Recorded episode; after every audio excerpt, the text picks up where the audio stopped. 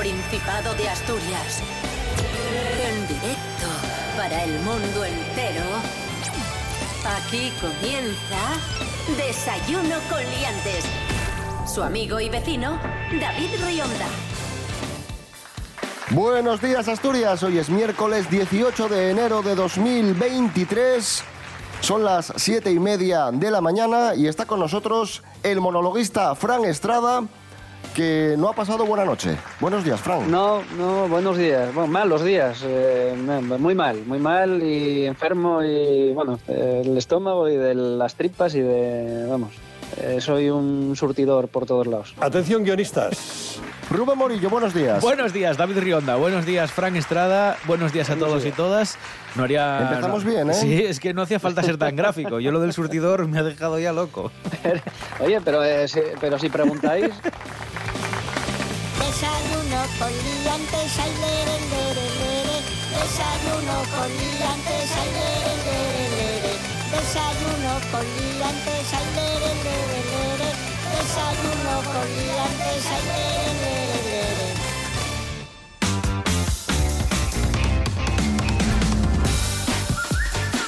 Me temo, Rubén Morillo, que hoy vamos a tener eh, más de lo mismo, ¿no? Lluvia, frío, nieve. Pues sí, eh, muy parecido a lo que tuvimos en el día de ayer. Eso sí, eh, quitamos una alerta. La alerta de fuertes lluvias la vamos a desactivar, pero seguimos con dos alertas: por fuertes nevadas y por fuerte oleaje en el Principado, ¿vale? Así que cuidado en O la costa, que, cuidado en la nieve, en la fuertes, montaña. ¿no? Sí, son alertas, eh, pues sí, sí, fuertes. Eh, nevadas por encima de los 300 metros, ojo a esto, eh, y temperaturas muy parecidas a las de ayer también. Menos un grado, las mínimas, las máximas no van a pasar de los 9, y eso sí, esperamos un día pasado por, por agua. Casi todo el día va a estar lloviendo, y además nos indica la Agencia Estatal de Meteorología que vamos a tener también bastante tormenta, con relámpago y truenos fuertes. Así que nada, otro día para estar en casita. bueno, es un buen día para ir a la playa. Y el mejor. ¿No va a haber gente? Desayuno con Liantes. Síguenos en las redes sociales. En Facebook Desayuno con Liantes y en Instagram arroba Desayuno con Liantes.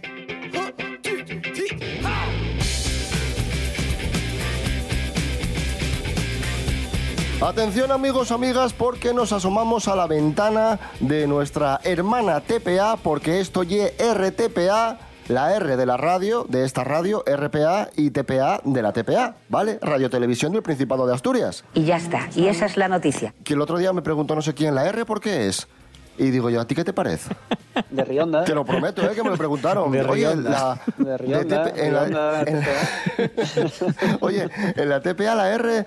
¿De, de qué ye? Y yo, ¿en serio me lo preguntas?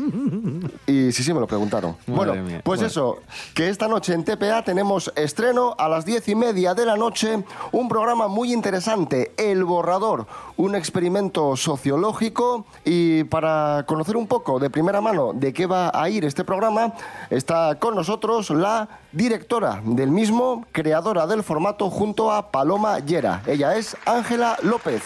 Ángela, buenos días. Buenos días David, por fin llegó el día. Esta noche estrenamos el borrador y todo el equipo está muy emocionado de poder compartir con toda la audiencia de la TPA el resultado de la que sabíamos iba a ser una apuesta arriesgada. Pero mira, ahora ya sí podemos decir que estamos muy satisfechas con el resultado. A ver, no puedo hacer un spoiler, no puedo desvelaros mucho porque ahí está la gracia de este nuevo formato de televisión. Pero bueno, ¿qué te puedo adelantar? Pues que El Borrador es un docu-reality en el que un grupo de asturianos y asturianas participan en un experimento social. Y mira, es la primera vez que algo así se hace aquí en Asturias. ¿En qué consiste esto del docu-reality? Pues que durante un día completo, ocho personas de diferente sexo, edad, procedencia, participan en una serie de dinámicas de grupo. Es decir, se les van proponiendo actividades que van sirviéndonos para conocer a cada integrante del grupo. Todas las acciones, las reacciones, comentarios, porque también además de estas actividades tenían que ir conviviendo con el resto de sus compañeros y compañeras, pues todo lo que pasaba iba en tiempo real siendo observado minuciosamente por un equipo de sociólogos de la Universidad de Oviedo. Las personas participantes sabían que iban a someterse a un experimento social, pero no cuál era el objeto de estudio. ¿Por qué? Porque queríamos que sus reacciones y los comportamientos no estuvieran condicionados en ningún momento. Una semana después se les vuelve a citar en la que ya llamamos la jornada de reflexión y es aquí cuando la socióloga les comenzará a mostrar vídeos en los que cada participante se enfrenta con su propia realidad. Aquí ya, por fin, sabrán cuál es el objeto del estudio en el que han participado. Estamos muy emocionadas, queremos saber cuál es la reacción de la gente. El programa cuenta con dos capítulos que se van a poder ver íntegros esta noche en TPA a partir de las diez y media. De verdad, esperamos que no os lo perdáis porque estamos convencidas de que va a dar mucho que hablar. Gracias Ángela López, lo dicho, esta noche a las diez y media, El Borrador en TPA. Nos hacemos eco a continuación de un descubrimiento arqueológico que ha sacudido Asturias, ha sacudido la historia y revela una posible realidad muy interesante. Y es que el guerrero de Suarías podría ser en realidad la primera guerrera asturiana. Lorena Rendueles, buenos días. Buenos días, Leantes. Nuevo descubrimiento en la excavación del yacimiento en la cueva de la Cerrosa. Desde 2020 se trabaja en este lugar ubicado en Suarías, Peñamellera Baja, de gran riqueza arqueológica, destacado por ser un espacio ritual de la Edad de Hierro único en el Cantábrico, debido al hallazgo de una panoplia, que es una armadura, y restos humanos. Los arqueólogos han encontrado restos femeninos junto a las armas de la época, por lo que se ha abierto un interrogante. ¿Y si el guerrero de Suarías fue en realidad la primera guerrera asturiana? Aún no hay certezas, pero este hallazgo podría confirmar que ya existían mujeres que tomaban las armas en tiempos de los romanos. También han encontrado una hebilla de un cinturón de placas de bronce con motivos geométricos de un atuendo militar. En total han hallado cuerpos casi completos de ocho individuos, recipientes cerámicos y abundantes restos de fauna. Todo ello pendiente de analizar. Habrá que esperar a futuras intervenciones para completar lo que hasta ahora ya se conoce del yacimiento. Hasta la próxima, aliantes. Gracias, Lorena Rendueles. Esto es Desayuno Coliantes en RPA, la radio del Principado de Asturias, la radio autonómica. Hoy es miércoles 18 de enero de 2023. Continuamos.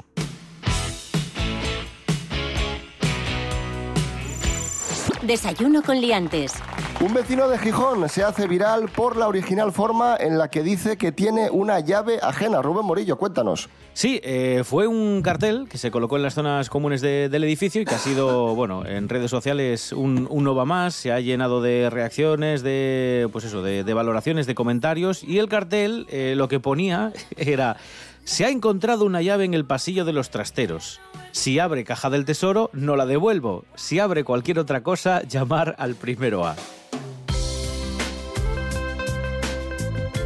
De Gijón nos vamos a Oviedo. Tenemos novedad en la web del Ayuntamiento de Oviedo. Toda la información del campo San Francisco a golpe de un solo clic con códigos QR. La información sobre la historia, la riqueza botánica y las rutas del campo San Francisco están ahora, eh, como digo, a golpe de clic con la instalación de los códigos QR con los que el Ayuntamiento de Oviedo culmina su proceso de digitalización. A través de 70 códigos QR y mediante el uso de cualquier dispositivo móvil, las personas interesadas podrán conocer especies botánicas presentes en el campo San Francisco, instalaciones, mapas, localizaciones, patrimonio artístico e incluso rutas específicas ideadas en función de la estación del año. Toda la información puede consultarse en la web del Ayuntamiento de Oviedo, donde figuran contenidos escritos y gráficos a los que acompañan audios escritos en el proyecto original como mejora de accesibilidad en español, inglés y en asturiano. Así que, lo dicho, entráis en la web del Ayuntamiento de Oviedo y tenéis toda la información del campo San Francisco a un solo clic. Yo, de hecho, nos obligaría a llevar un QR en la espalda.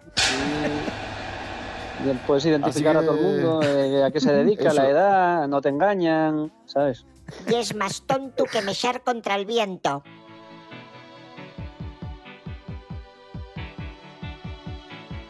Desayuno con liantes.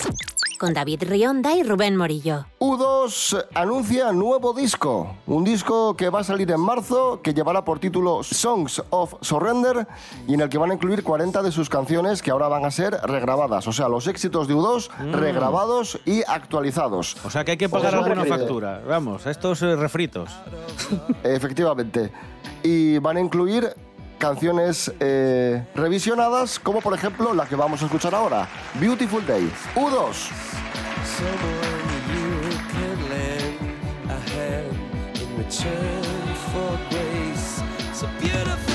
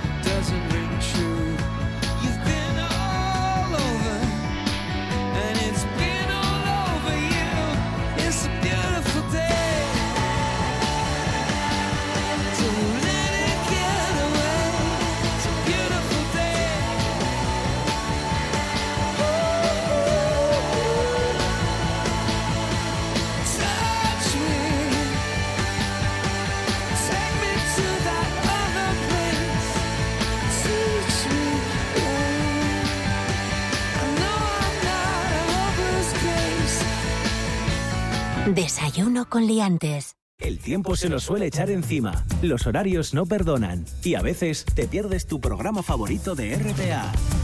Pero eso tiene solución. Accede a www.rtpa.es y entra en Radio a la Carta. Y ya estaría, porque en rtpa.es están todos los programas de RPA a tu disposición, cuando quieras y las veces que quieras. RPA. Estamos en Internet. RPA. La radio autonómica de Asturias. La radio del Principado de Asturias.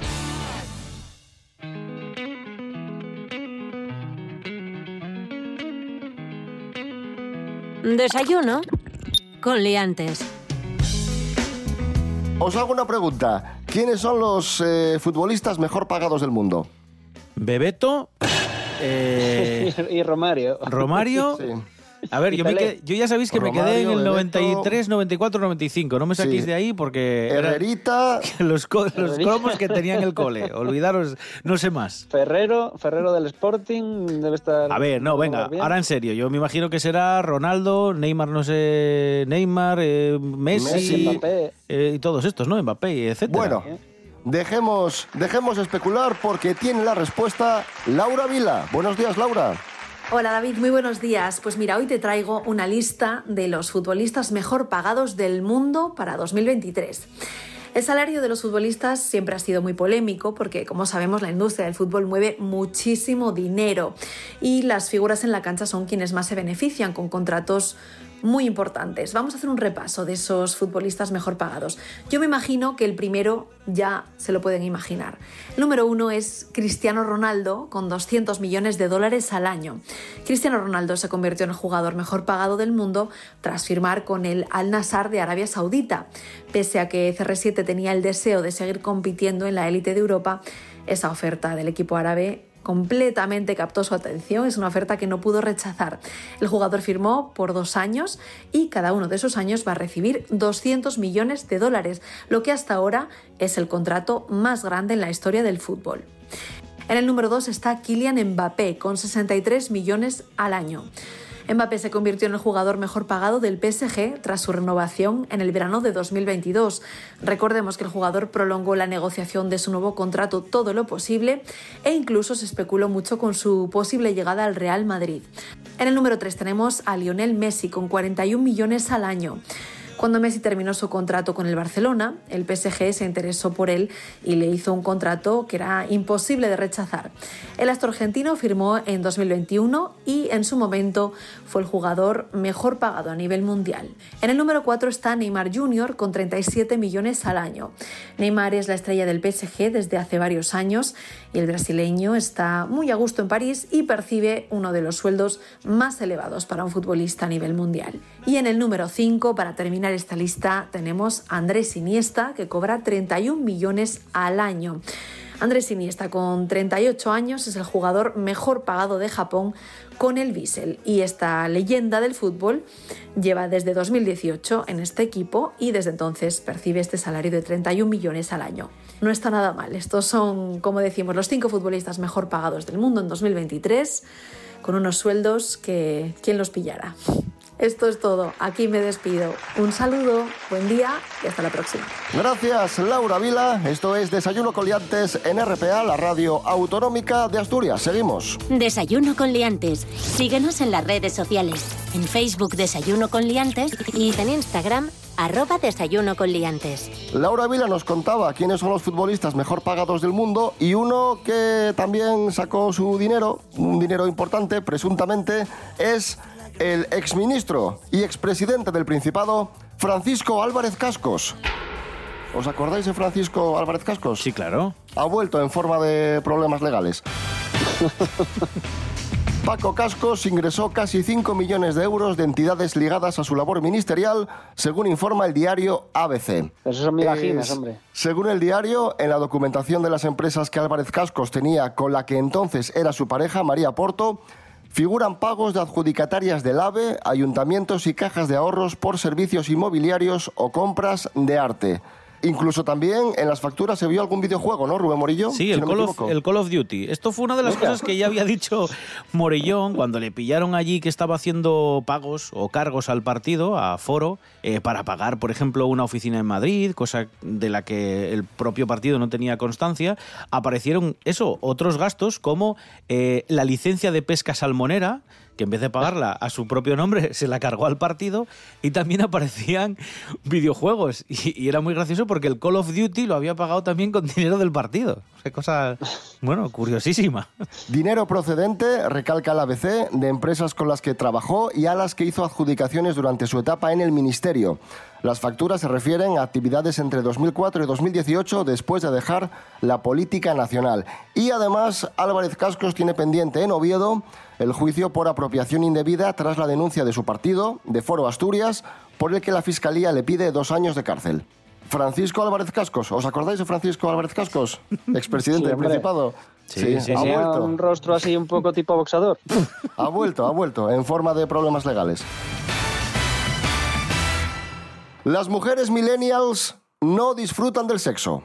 Atención a este estudio. ¿Qué dices? Sí, no sé en qué momento hemos pasado, bueno, a lo mejor tiene sentido, eh, de hablar de Francisco Álvarez Cascos a hablar de esto, pero efectivamente, amigos, las mujeres millennials no disfrutan del sexo, una investigación que nos acerca Carla Loga. Buenos días, Carla. Buenos días, David. Pues sí, liantes. Un estudio elaborado por científicos británicos demostró que la mitad de las mujeres millennials no están satisfechas con el sexo. La investigación recurrió a 7.000 mujeres británicas de diversas edades y entre las mujeres de entre 25 y 34 años se concluyó una falta de disfrute sexual en los últimos 12 años en un 50%. El estudio no nos da mucho más que los datos, pero desde distintas fuentes nos plantean posibles causas. Una de ellas, la falta de sueño y calma mental. Dormir bien y meditar son claves útiles para tener buen sexo y nuestro ritmo de vida actual nos lo pone difícil, lo que nos lleva a la anedonia, trastorno que influye en el deseo sexual o directamente en la falta de él y que afecta principalmente a las mujeres del siglo XXI por estrés, problemas económicos, salud mental, entre otras causas. También se hace referencia a esos mitos que aún algunos creen, como los alimentos afrodisíacos milagrosos o confiar en lo que se ve en el porno, que ya os digo liantes, no es el camino. También se relaciona el problema con la edad, ya que datos científicos afirman que el mejor sexo se tiene a los 36 y las millennials, pues claro, aún no han llegado ahí. Estaremos de acuerdo en que cuanta más confianza tengamos en nosotras mismas y más nos conozcamos, más placenteras serán nuestras relaciones sexuales. Y en pareja, viajar, cuidarse y mucha comunicación. Ya sabéis, liantas, a querernos, cuidarnos y experimentarnos para cambiar estos datos. ¡Al lío! ¡Chaito! Gracias, Carla Loga. Y ahora recibimos en Desayuno con Liantes, en RPA, a Carlos Herrera.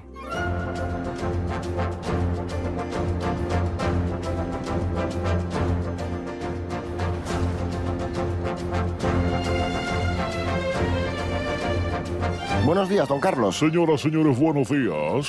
Me alegro, casi entro antes. Cuando ha dicho usted Carla y dije, uy, ya me toca, ¿no?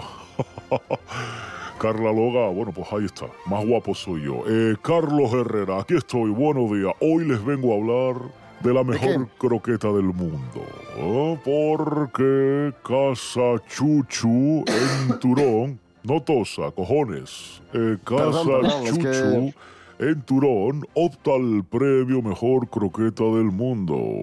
Del Madre. mundo, nada menos. Sí, porque se va a batir en el Campeonato Madrid Fusión Alimentos de España con otros establecimientos, en concreto siete finalistas que van a competir por la mejor croqueta de jamón del mundo.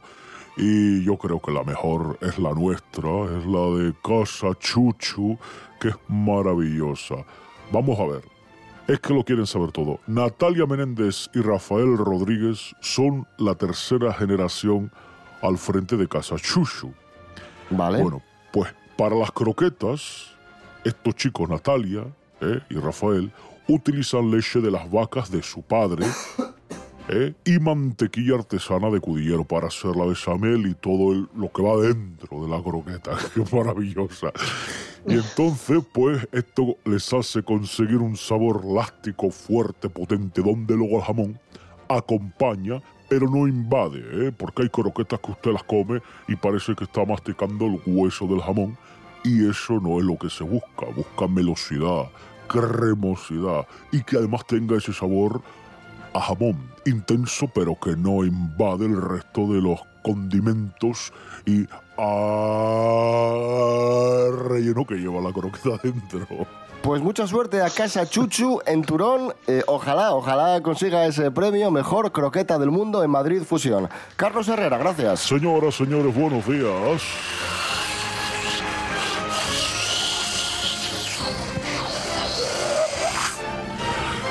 Me alegro. Vamos a escuchar Los días no son días sin ti, canción de Corix y nuestra compañera de TPA Eva Evia, nominada Canción Música Urbana en los premios AMAS de la música asturiana. Los días no son días sin ti, Corix y Eva Evia. Nos hicimos mal, que no sentaba bien, pero como Rosalía, lo nuestro es más querer aunque doliese. Te dije vete, aunque ahora eché de menos poder verte. Aguantar a mi manía de morderte, emborracharnos juntos hasta que amanece, pero yo sé que me quería, pero solo para ti.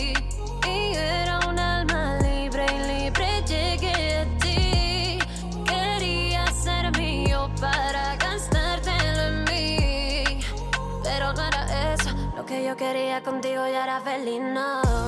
Sin ti, los días no son días y es así. Salir, beber para olvidarme que sin ti, sin ti, los días y las noches, las fiestas y los viajes no son igual sin ti.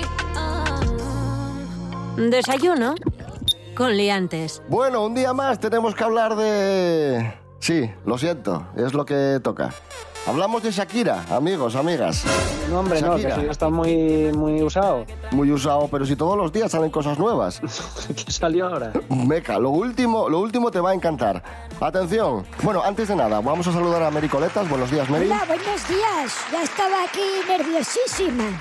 Os cuento la última. Eh, Shakira celebró este fin de semana una fiesta nocturna para molestar a sus suegros y salió a saludar al balcón. Por si no lo sabéis, eh, Shakira vive al lado de sus suegros. Viven en, un chalet colindante. Eh, nada, celebró una fiesta donde la música sonaba a todo volumen, donde sonaba a todo volumen su canción, la canción Sesión 53 de Bizarrap, donde pone a caldo a Gerard Piqué, y se acercaron curiosos allí al chalet y eh, Shakira salió a saludar al balcón y dio las gracias ¿Ah, a sus sí? seguidores. O sea que se montó, se montó ahí un pitote impresionante, sí. Sí, Como como- los partidos políticos cuando ganan las elecciones. Exacto, Lo como mismo. los Reyes Magos. Salió allí a decir hola. Y me gustan los datos que se han sabido después.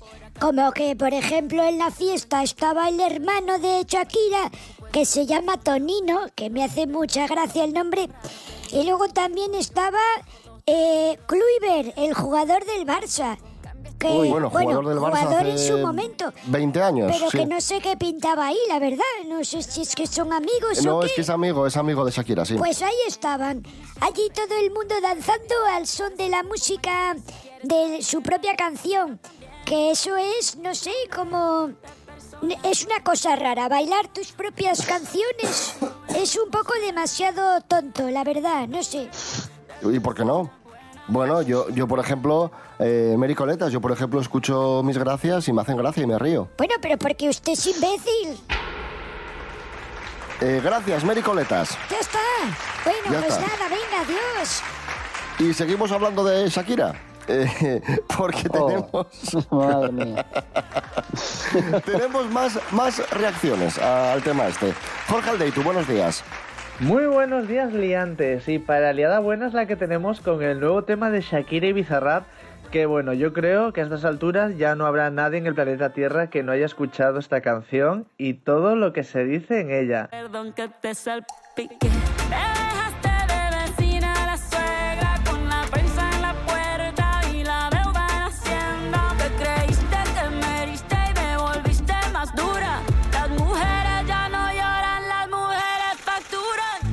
La verdad que en muy pocos días ha tenido millones de reproducciones porque como ella dice, las mujeres no lloran, las mujeres facturan. Ella ha visto ahí un gran negocio y es lo que está haciendo, está triunfando con su música. Sí que es verdad que desde que rompió con Gerard Piqué, Shakira sacó otras dos canciones y todos queríamos escuchar ahí un poco de pullita hacia el jugador de fútbol. La primera fue Te felicito y bueno, parecía una pullita un poco light. Y luego sacó Monotonía y también veíamos ahí un poco de pullita, pero al final el salseo llegó con esta tercera canción y bueno, suelta de todo por su boca. Y muchas han sido las críticas porque dicen que puede cosificar a la mujer, que ella puede estar despechada y cantarle a, a Gerard Piqué, pero al final se está comparando una mujer con otra, la nueva novia de Piqué con Shakira, y también dice que escuchar esto, por ejemplo, no sería bueno para los hijos de la pareja.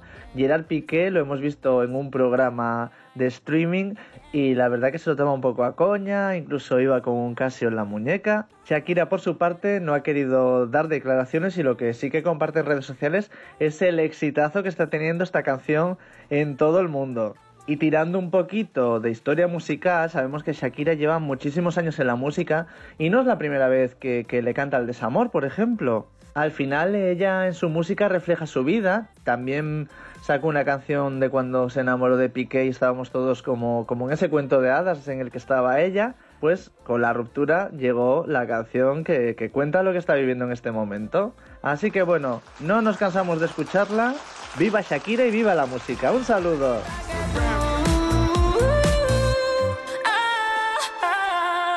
Gracias, Jorge Aldeitu. Y bueno, tanto hablar de Shakira y nos hemos dejado en el tintero muchas noticias de famosos importantes. Por ejemplo, el fallecimiento de la última, de la última no, de la única hija de Elvis Presley, Lisa Marie Presley, que fue esposa de Michael Jackson, Rubén Morillo. Sí, y que ha muerto muy joven, ¿eh? con 54 años. Lisa Marie Presley. Había sido hospitalizada por un paro cardíaco y al final ha terminado falleciendo. Y además hay imágenes de, de los últimos momentos con, con vida porque se encontraba mal. Estaba en un acto, no sé si una entrega de premios, eh, y se encontraba muy mal. Salía con, con- con gente que la iban como sujetando porque no, no se encontraba especialmente bien. Le estaba dando una- un paro cardíaco y finalmente pues falleció en, en el hospital. Trap. can't walk out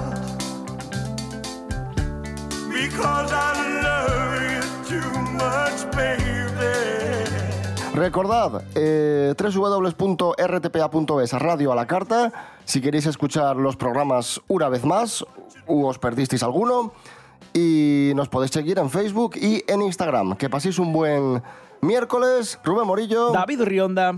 Hasta mañana. Hasta mañana. Fran Estrada, muchísimas gracias. Y a A mejorarse. vosotros. Voy a pillar una botella de Aquarius y para la cama me voy.